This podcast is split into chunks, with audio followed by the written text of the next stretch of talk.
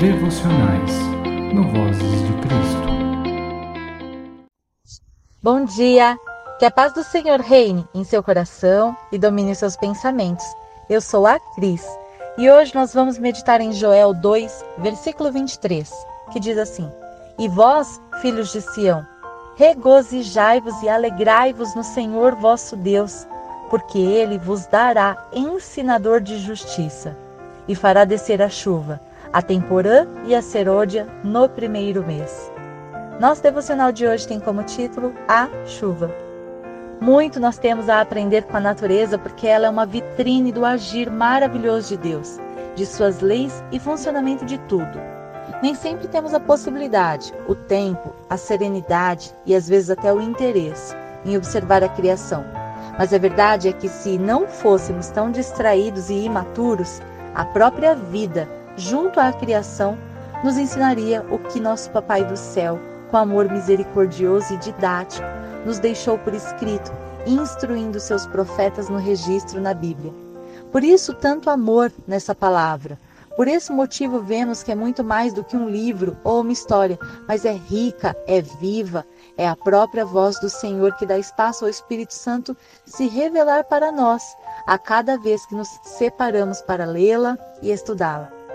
Desde a formação de tudo o que é vivo, ou seja, das primeiras moléculas e formações celulares, tudo foi desenvolvido com maestria e foi sendo revelado ao homem em espírito de sabedoria.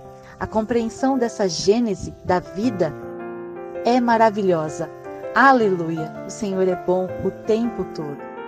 Portanto, se pudéssemos observar com um pouquinho mais de atenção, conseguiríamos absorver ensinamentos sobre o tempo sobre causa e consequência, sobre o amor, sobre a vida em comunidade, sobre semeadura e tantos outros aspectos que tangem a vida e que nos levariam a viver melhor.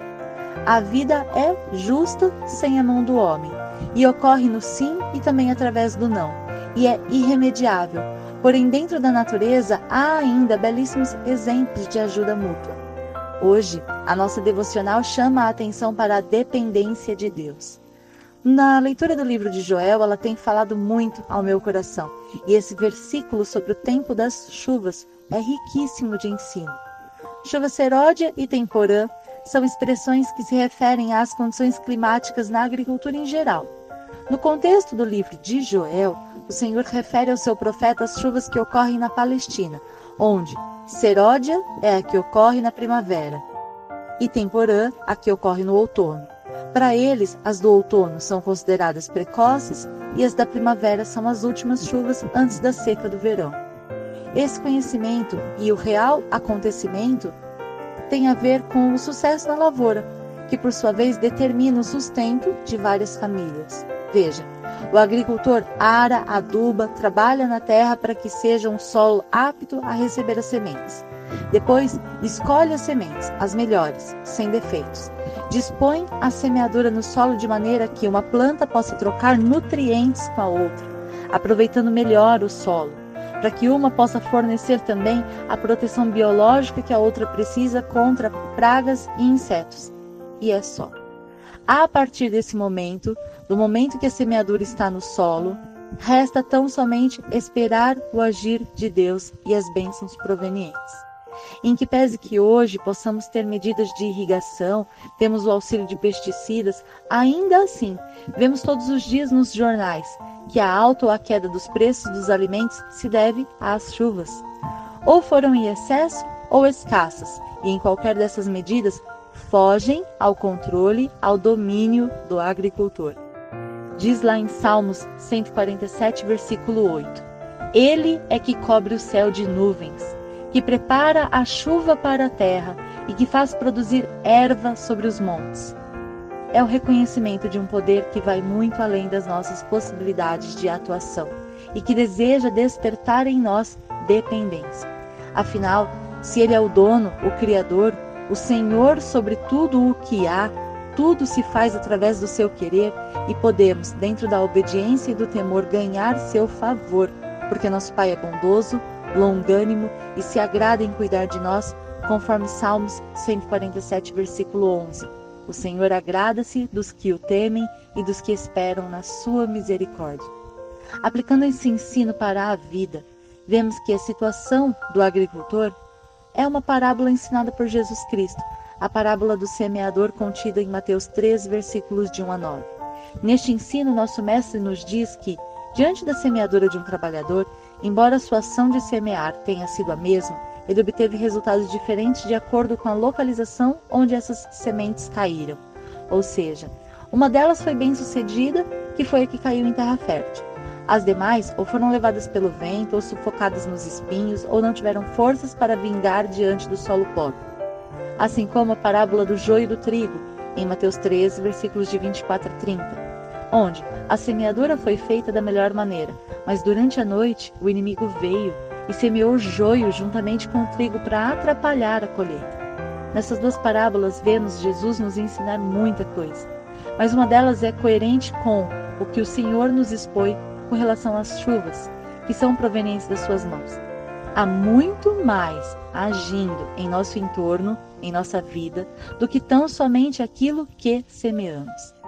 É uma verdade que ninguém colhe bananas se semeou laranjas, mas desde a semeadura até a colheita, mesmo sendo possível que nós intervenhamos com cuidados como irrigação e proteção, ainda assim é um momento que requer a nossa total dependência do Senhor.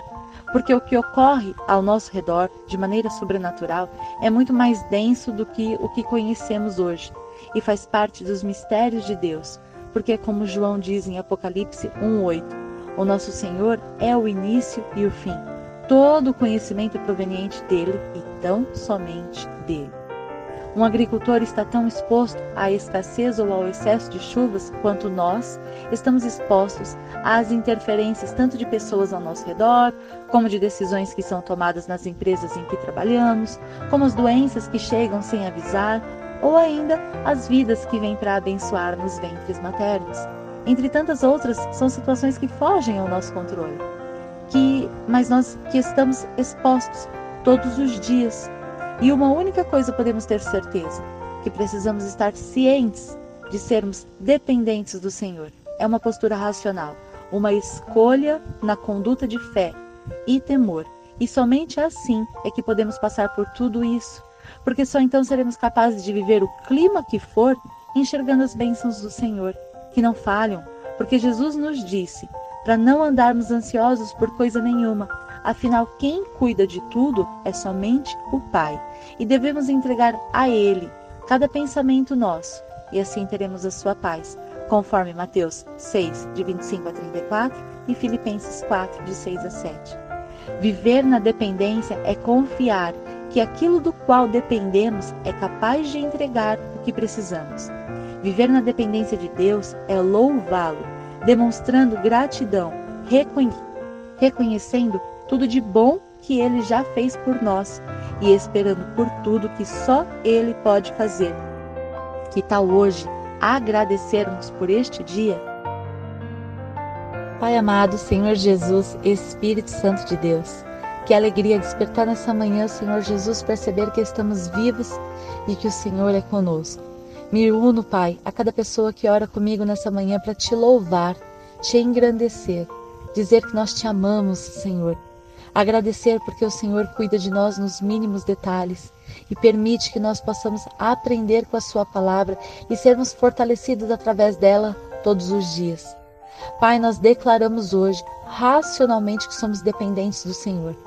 Declaramos, Senhor, que estamos com o nosso coração aberto e com disposição suficiente para entregar aqui, Pai, nesta terra, uma vida com excelência, uma vida, Pai do céu, atenta ao que está ao nosso redor, a quem passa por nós, para que nós possamos partilhar o que há de amor em nós, o que há de fé em nós, partilhar nossa força, nossas vestes, partilhar, Senhor Jesus, alimentos, partilhar ajuda assim como, Senhor Jesus, partilhar consolo, amor, experiência.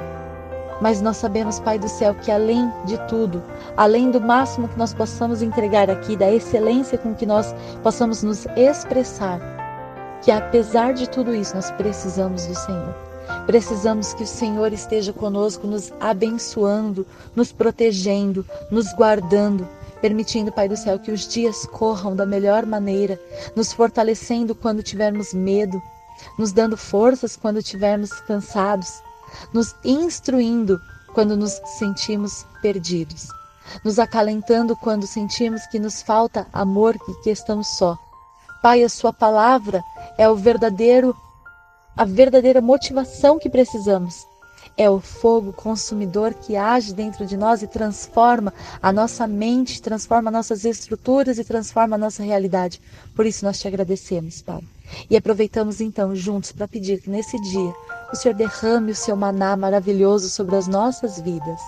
Maná que abre portas de emprego, que traz cura aos enfermos, que traz, Pai do céu, condições tais para todos os seus filhos conforme precisam e que façam que nós sejamos aptos para estarmos atentos e trabalharmos a sua obra da melhor maneira. Pedimos, Senhor, então também pela sua proteção, que o Senhor nos guarde nesse dia e nos abençoe. Proteja, Senhor Jesus, a nossa mente para que os nossos sentimentos não nos enganem Clareie, Senhor Jesus, os nossos pensamentos, dê capacidade de compreensão, de sabedoria, de aprendizagem, nos, nos permita ter espírito de humildade para que possamos estar atentos ao que está ao nosso redor e para que possamos aprender com tudo que nos serve. Abençoe, Pai do céu, e proteja o nosso lar. Abençoe, Senhor, e proteja os ambientes escolares com os nossos filhos, guarde a mente das nossas crianças, dos nossos jovens, instrua-os, fale aos ouvidos deles para que eles ouçam a sua voz, tão somente a sua voz, e não caiam nas ciladas do enganador. Abençoe, Pai, e proteja os nossos ambientes de trabalho. Nos guarde, Senhor, também enquanto estivermos nas ruas. Nos leve e nos traga de volta para casa em segurança e paz. Em nome de Jesus. Amém. Obrigado por estar conosco até aqui. Se você gostou da nossa devocional, deixe o seu like e se inscreva no nosso canal. Que Deus abençoe a sua semana e até a próxima.